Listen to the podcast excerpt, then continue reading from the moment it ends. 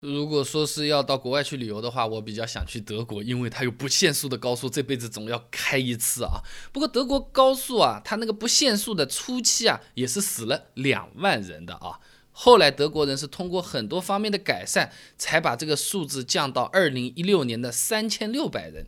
不限速的高速在二零一六年也要死三千六百个人啊！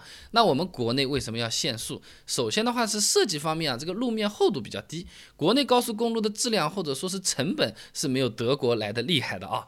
单从厚度上来说，设计标准就不一样啊。中国的高速公路厚度啊，相比德国打了二点五折。这个德国高速啊，它是根据当地的气候和地面状况的不同啊，基本上是介于五十五到八十五厘米这个厚度，平均呢七十厘米的厚度。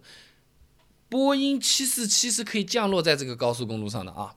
那和德国的高速相比呢，美国的洲际高速厚度就少了一半。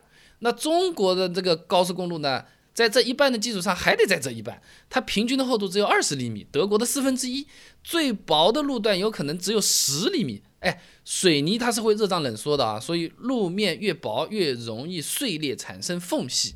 那么根据高速公路路面破损状况研究，有这么个玩意儿啊，裂缝坑槽占了我们国内高速公路破损的百分之八十到百分之九十，薄嘛。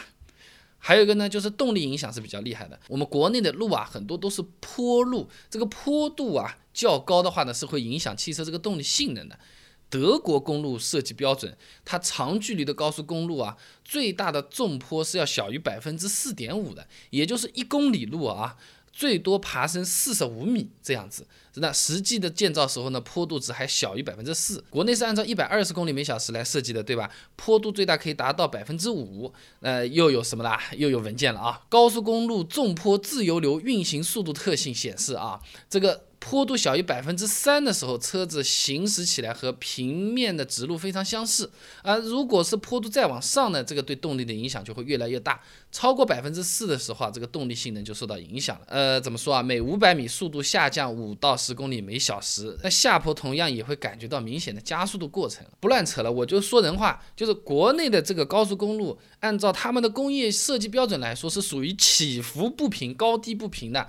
你往上开就特别费劲，往下。开速度也会有很大的影响，这种波动它是很难稳定这个车速的。我们开车也要花更多的精力，想要开快也不太开得快。这路的设计就在那儿啊，然后环境也是会有影响的。国内的这个高速公路你是知道的，今天飞过来一只鸟还行，后面窜出来一只狗，哎，大后天电动车、摩托车都有可能出现在高速公路上，什么事情都会有的。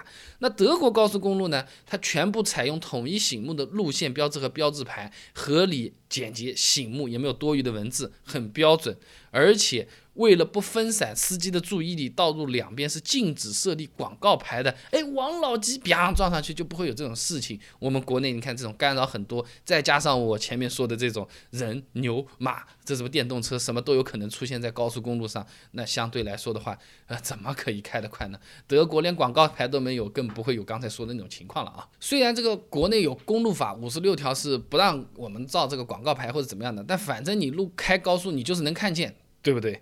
那再一个呢，就是说公路它也是有配置的啊，也有低配、中配、高配的。公路的这个配置也是没有德国好，所以也开不出德国的不限速啊。那交警技术的这个配置也比不过啊。那高速相关的配置的话嘛，你你说说看啊，呃，要应对不限速的特殊情况的话，你这种福特野马。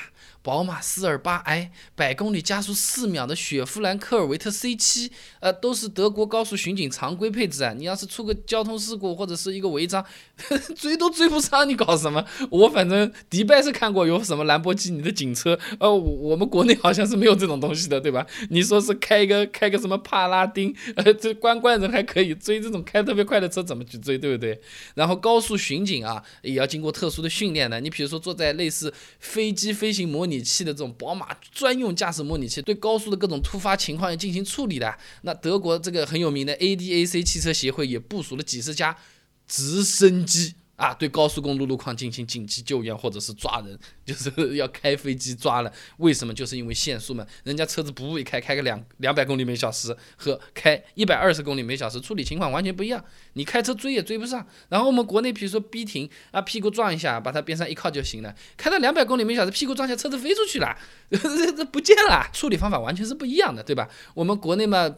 比较常见的这个警车，呃，捷达、桑塔纳，好一点的雅阁、帕萨特、蒙迪欧，油门踩到底，声音都老响了，不一定追得上两百多码的车子，是吧？而且一听不限速，那好了，国内土豪各种好车都在那边开了，对吧？我们国内啊，二零一三年高速公路养护支出经费三百九十亿元，听起来还不错，对吧？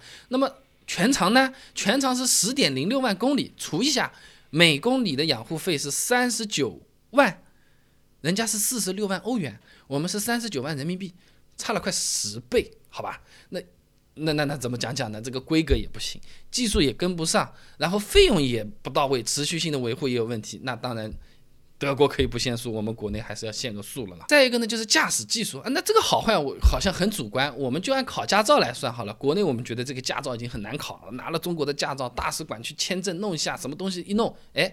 国外美国那都可以承认我们中国的驾照的，德国的驾照是出了名的又贵又难拿，考取驾照的平均花费一万二左右。然后考驾照除了夜路练习，还有郊外国道练习、高速练习，路考通过率只有三分之一，而且一生。只有五次考试机会，这辈子超过五次没得学了，只能到边上什么英国啊、法国那边去考试，曲线救国了。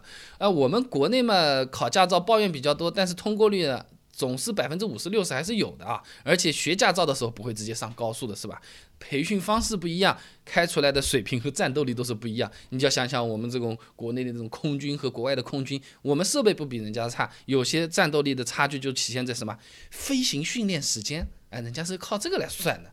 不过呢，国内也要准备建不限速的高速公路了啊。那国内现在是没有，呃，但是为了提升二零二二年杭州亚运会时的这个交通能力，或者叫做面子，在二零二一年宁波到杭州会建成一条不限速的高速公路，那个时候会借鉴德国高速公路。这个不限速的标准，以及意大利最高限速一百五十公里每小时的技术标准，我觉得这个不光是高速公路的问题，以后一定会变成游乐场和景点。刚刚造好的时候，想要看车展，只要去那条高速就可以了。什么迈凯伦刷，法拉利刷，保时捷刷，都在那条路上刷刷刷。其实很划算的，我觉得经济效益也好，造造是比较贵，都是豪车在开，你这个收人家这个两三百块钱过路费，人家一点感觉都没有的，说不定还有土豪说说我包两个小时让我来回打一圈怎么样？天晓得啊！有兴趣的朋友也可以关注一下，二零二一年宁波到杭州会有一条不限速的高速，说不定造好了啊，那我们就可以去玩一下啊。呃，那么高速，国外和国内我们关注的很多的时候就是。速度嘛，限速嘛，我们只能开一百二，好慢啊！我们想开得快一点。其实高速还有很多好玩的东西嘞。我是查刚才那些资料时候顺便找出来的。随便问你几个问题，你心里回答一下看看，回答不回答得了啊？这个高速公路啊，你回想一下，你有没有发现全部都不是笔笔直的，都是弯弯绕的？哎，哪怕两点之间应该是直线最短，它这高速就没有直线的啊！一会儿嘛往左边弯一点，一会儿嘛往右边弯一点，都不是直的。设计的时候这样不是很傻吗？还浪费公里数。为什么要这样做？还有嘞，为什么大多数的高速开起来都是没有路灯的？啊，收了我们的过路费，没有路灯，我们在城市里面白开开，到处都是路灯，这个是怎么回事？情过长假，呃，我们要去去高速，叭跑到收费站，没带钱，怎么做？避免尴尬。刚才那些问题我都给你准备了答案。你如果有兴趣想要了解一下的话呢，不妨关注我的公众号“备胎说车”，回复关键词“高速”就可以了。那我们这个公众号呢，每天都会给你一段超过六十秒的汽车使用小干货，文字版、音频版、视频版都有，你可以挑自己喜欢的啊。